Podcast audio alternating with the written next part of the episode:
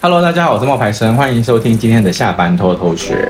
我今天要讨论的职场议题呢，是毕业生毕业之后他们想要做什么工作？嗯，那你觉得毕业生毕业之后想要做什么工作？现阶段嘛，我觉得以前可能会是先讲以前好了，嗯、以前可能是什么医生啊、律师啊，各种师，就是看他的梦想啦，对啊对，对，就是父母要你们做的，对对对，对，律师、医师，然后会计师，还有一个是什么？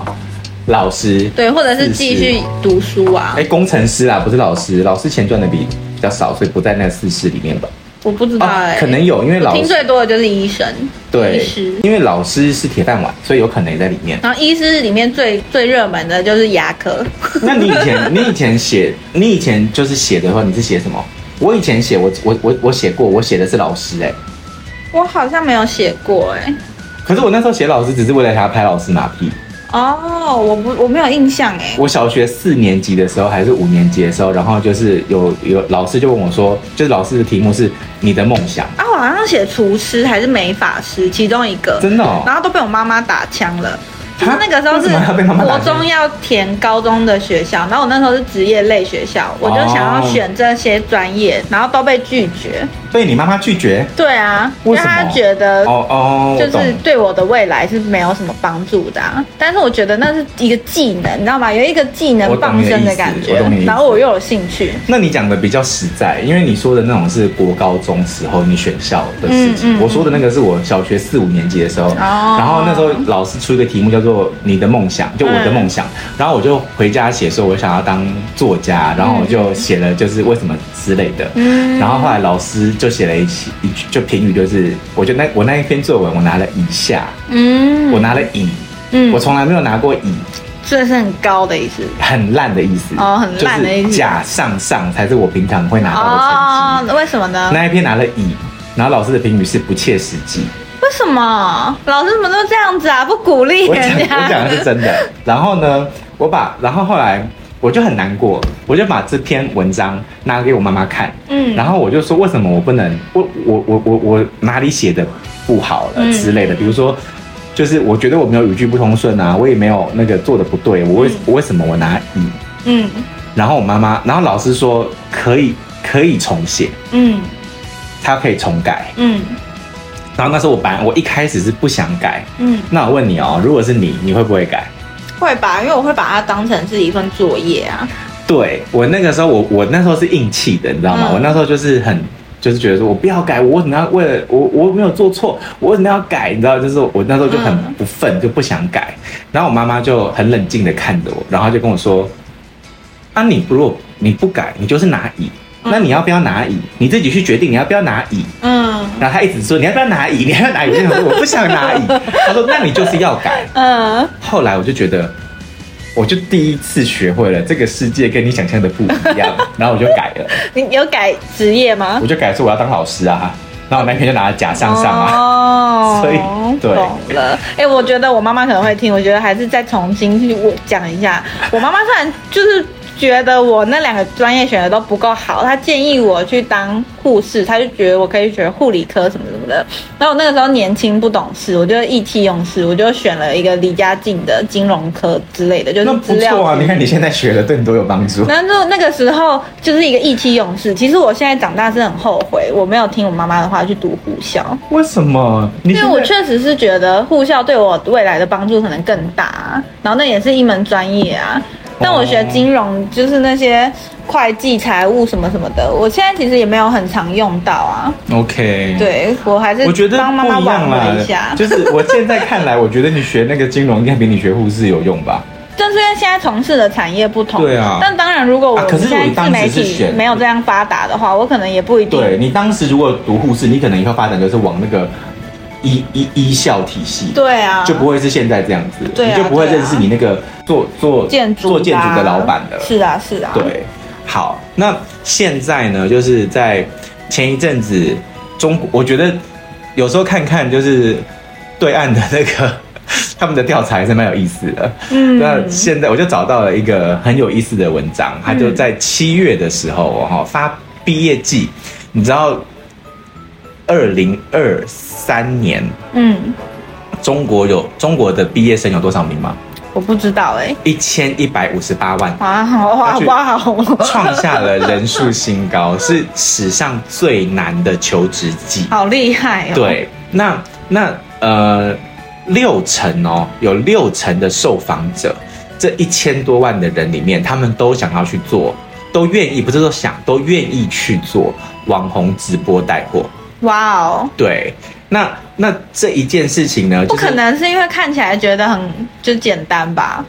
呃，是这样子的，就是微博他们在近日的时候发表了一篇叫做问卷调查，叫做现当代的年轻人就业在关注什么？那有一万名的那个受访者，他是应届毕业生，然后他们就六十六六十一点六趴的人在在就业的时候会考虑去做网红直播的这些新兴职业，然后只有三十八。点四的人选择完全不考虑，嗯，对。那其实呢，这也是因为其实大家现在不是觉得简单呐、啊，可能是因为看到这一些头部主播们，比如说像李佳琦啊之类的、薇娅啊这些的，赚了很多很多的钱，嗯，那大家都都想要来当网红，再加上抖音最近又那么红，他们竞争好激烈、哦，因为有一些艺人最后也去直播带货啦。对，那。其实你看，你打开小红书、哔哩哔哩啊，或者是那个抖音啊、快手啊这些的，很多在教你怎么去做运营的这些账号都很，就是有非常多的这种内容，看起来简单高薪哈、嗯。但是其实其实做到顶尖的人才有赚钱的、啊。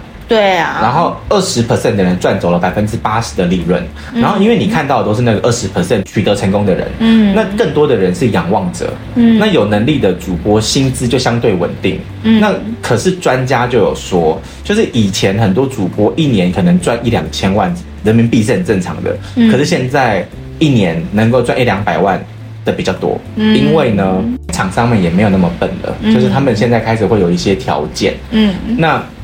在这种杭州啊、广州这一些直播电商氛围很浓厚的城市，薪资会比较高一点，可能会有一万人民币，就是台币大概四万。那如果加上提成的话，会一个主播大概一个月可以拿到两万到三万的人民币，也就是台币十万到十五万之间。可是现在就是现在，然后没有那么高了，那下滑大概百分之三十左右。嗯嗯，可是我觉得。大家就像你刚刚讲的，就是大家可能是看到觉得说好像很简单，感觉有手机就可以卖。对，就是大家可能会是有点像是买乐透吧。嗯，你加入了是不是就给自己一个希望跟机会？对啊，就在你还不知道做什么的时候，那你又不喜欢朝九晚五的工作，不喜欢挤在那些车水马龙的交通，对不对？嗯，这可能是一个方法。他现在在讲的这一些都比较偏向于那种直播带货的，对，或者是那种美妆博主。嗯，对，那就是美妆。可是美妆博主这件事情，它有没有什么一些呃职业伤害啊？你觉得？当然有啊，比如说他光是试一个唇膏的色，他这次出了好六支就好了，他就要试六次，卸六次，对，而且你在那个直播中试六次，哎，就你擦完试完色，然后再卸掉，然后再重新涂，这样很伤皮肤，哎，很伤，哎，嗯，说实在的，是蛮蛮累的哦。而且其实有一些我有看过，就是我的朋友他很喜欢画那种特殊化妆，嗯，然后他他画那个特殊化妆，其实都会花好多时间呢。嗯、你一部影片你可能看到就是那种二十秒、四十秒这种，嗯、可是他他说他花那个时间画那个特殊化妆，比如他会把自己画在阿凡达，嗯，那个那你知道他全身那个皮肤要涂成蓝色呢？对呀、啊。然后他就跟我说，他光是画那个阿凡达，他可能就要花四小时。而且这些你知道。他们的这种直播文化啊，他们都是比看谁播的时间长。嗯，他们那种一播可能都是二十四小时的那种，然后两三个主播轮着播，那累死了。就是让你工时超长，让你不管什么时候点进来，他都有东西卖。工时超长，拼这个哎、欸，就是他们已经不是以前我们认知的那种，像 购物台可能这其中一个小时在卖这个东西，不是他们可能一天就会列下十几二十个商品，然后就是一直卖，一直卖，一直卖，一直卖，然后就换人一直讲。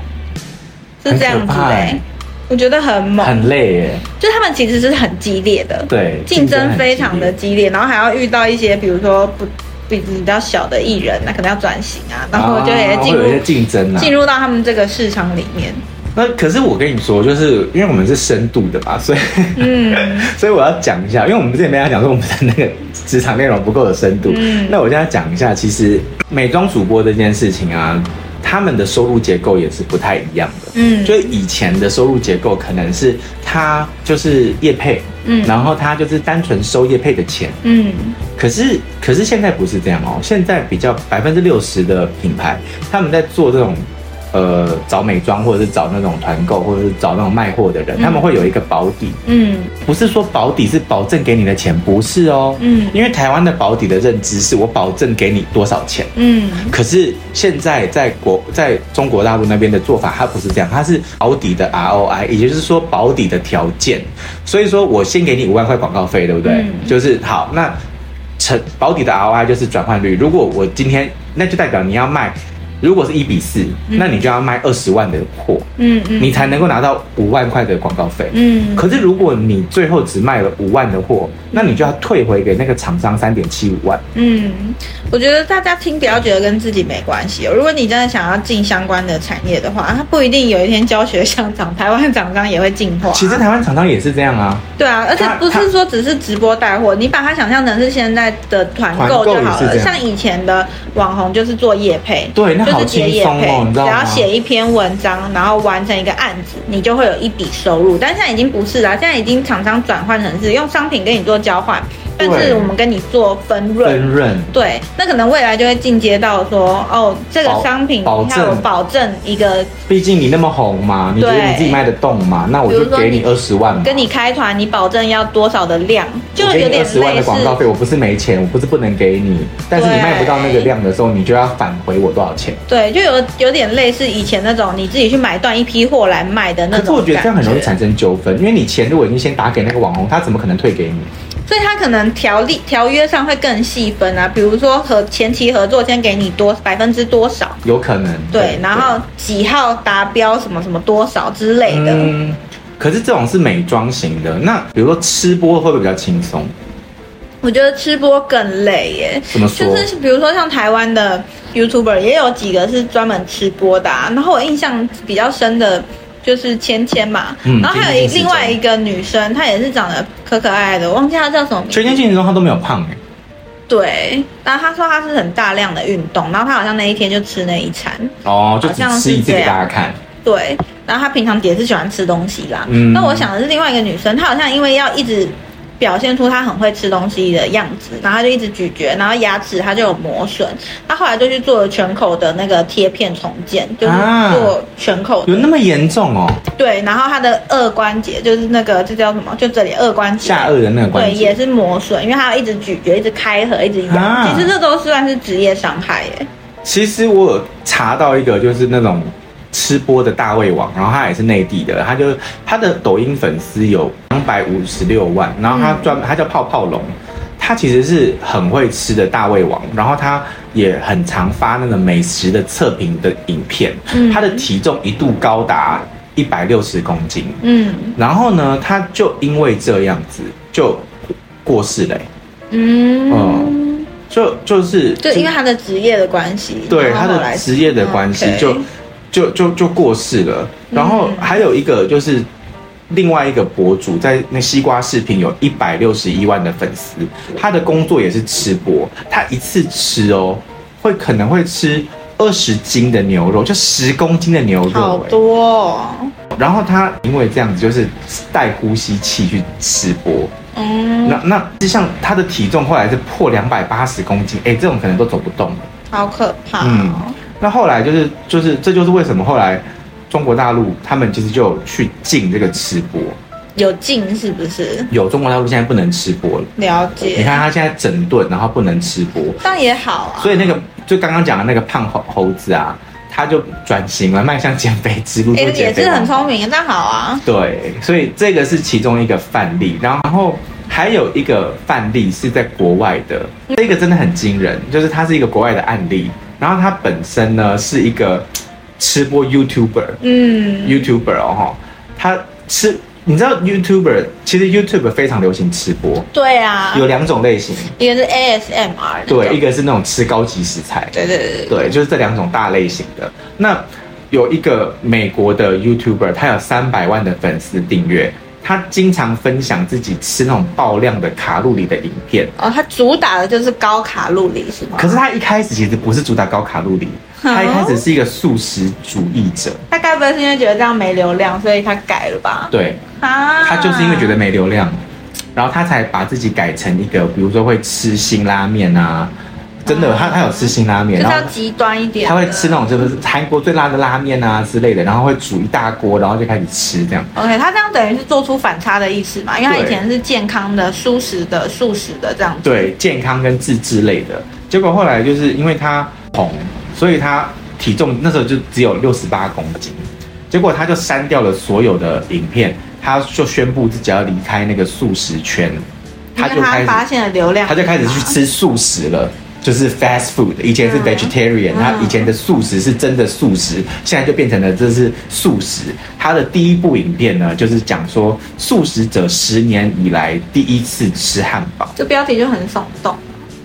然后他就摄取了高卡路里，在七个月的时间，他的体重就从六十八公斤胖到九十公斤。天哪！可是呢，他赚了一间新台币。七千两百八十四万的房子，嗯，对，然后现在他的体重已经超过一百五十八公斤了，天哪！然后他还曾经就是在直播的，就是在那个吃播的时候带那个呼吸器，然后继续吃，而且他还有吃，他最有名的是他有吃断一根肋骨，好扯哎，对。不是，他已经要带着呼吸器了，他为什么还要吃播呢？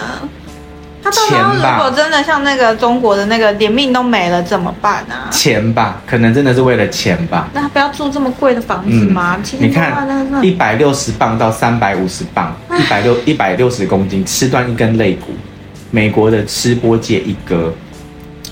嗯、所以啊，你想要在这个领域赚到这么多钱，是要付出一些代价。而且他其实很年轻哦，一九九二年五月十九号，三十一岁。嗯嗯，他现在 YouTube 频道有总共加起来有七百万的订阅。嗯，所以其实我觉得你要去做这些行业，其实是做网红这个行业，它是有很多的。背后的你不知道的心酸的，有心酸呐、啊。其实我觉得你也算是有职业伤害。就最近的喉咙吗？你最近喉咙的状况就不是很好。然后等我就是你有去看医生嘛？对不对？然后医生给的建议之后，我听完之后想说啊，有点难呢。医生其实有好消息啦，医生说没有长东西，就是没有那种什么，就是什么没有结结石啊，没有结茧啊之类的。但他说，他说我的问题是。我可能如果不好好保养，我会变成慢性气管炎，就是就会很常咳嗽。哦，对，他说他就说你现在要做的事情就是，呃，固定不要熬夜。他说第一个，嗯，然后不用讲话的时候就不要讲话，嗯，然后第三个就是，呃，不要吃太辣或是刺激性的东西，嗯，他给了我这三个建议，然后我就心想说，不要讲话，到底要怎么办啊？对 我跟你讲说，可是我要讲师哎，可是我要录 podcast，然后我还要上课哎，怎么办？可是我后来有发现一件事哎，就是还是你的发声位置错了。我觉得不是不能讲话。他啊，然后我有跟他说，我的喉咙总现在啊会有异物感。嗯。然后那个医生就说不要去想他就好了。然后啊，什么意思？这真的，他就跟我说，你就不要去想他。然后我就心想说，可是他就是在啊。可是他说他看了没有东西呀、啊。不是，他就说那就是肿胀啊。哦。你就是你，他说他是建议我不要再吃抗生素了。嗯。他说你最近就先不要吃抗生素。他说因为你已经吃很，你已经吃一个月了。然后都没有，没有什么改善。有改善，就是有消。可是哦，可是因为又上了课，还又又冒出来了，就是又有异物感。反复这样是会没效的。他就说会有抗药性。对啊，就会没效。所以他这次开给我的那个抗生素是我以前没吃过的、啊。不是吃抗生素？没有没有没有，不同的医生呐、啊。不是啊，他叫你不要吃抗生素，然后又给你抗生素。不是不是，叫我不要吃抗生素的那个医生是今天的医生，我说的是五天前的医生。那你那那那你我会先把那个五天前的医生的药先吃完，因为剩下两天呐、啊，剩剩下一天的嘛，我会先把那个医生的药吃完，然后再开始改吃那个。这次去新的医院开的，而且这次我是去医院开，我爸爸妈妈多担心，他们连我爸爸妈妈还带我一起去，还一起去听哎，就早就叫你去了，因为我爸爸妈妈就说太扯太久了，对，太久了。然后后来医生就说是因为你，你如果他就说是因为你讲话讲太多，久到我还怀疑他去看的那间医院医生有问题。没有，就是小诊所，他他就那个 哎、欸，看太久都不会好，到底是怎样？没有，那个小诊所医生就跟我讲说，你就是只能多休息啊。然后其实现在比较好，因为前一阵子是比较严重到还会发烧。你看，所以现在是有比较好。网红难当哦。他还有跟我讲一件事，他现在医生还跟我讲说，不能够开太冷的冷气。哦，那难怪你家冷气直接没有啦，直接坏那个没关系。他有跟我说不能开太冷，他说因为你就是喉咙太干了。对，他说如果你喉咙太你太冷的话，你很容易会咳嗽。可是你要摆个加湿器什么的。没有，他说那个，他说那个，他说台湾不不需要，他说台湾很湿，我也问他，他说那个还好。他说就是呃，他就是说就是建议你少讲话，然后多喝温多喝温水，多喝水，嗯、然后日常保养要做。嗯、所以我觉得我可能要去买那个就是什么红大海跟罗汉果，然后每天喝。嗯，对，你就是不能不舒服才开始就啦，就你就平常就要一直保养它了啦。对，对所以啊，各行各业的他都有自己的一些。背后你看不到的事情，嗯，比如说刚刚刚讲那个美妆博主，你不是还有讲一个很夸张的哦？因为我昨天才滑小红书滑到有一个美妆博主，他突然消失，他那个时候是很红，红到会有会有参加一些牌子的，比如说可以参加看秀啊。嗯、然后呃，他说他是之前工作忙到连轴转，然后都不能睡觉，可能一天只能睡二到四小时，但都是在车上度过。然后一下车，他可能就要再参加一个活动，或者是又要录一个什么影片。嗯、然后冬天的时候冷的要死，还要去海边穿夏天春天的服装。对，因为你要展示。是模特人嘛？对，他其实就过上了很像是艺人以前的那种大家认知的生活，嗯，就是非常忙，然后结果他就恐慌，而且他可能又只有个一个人。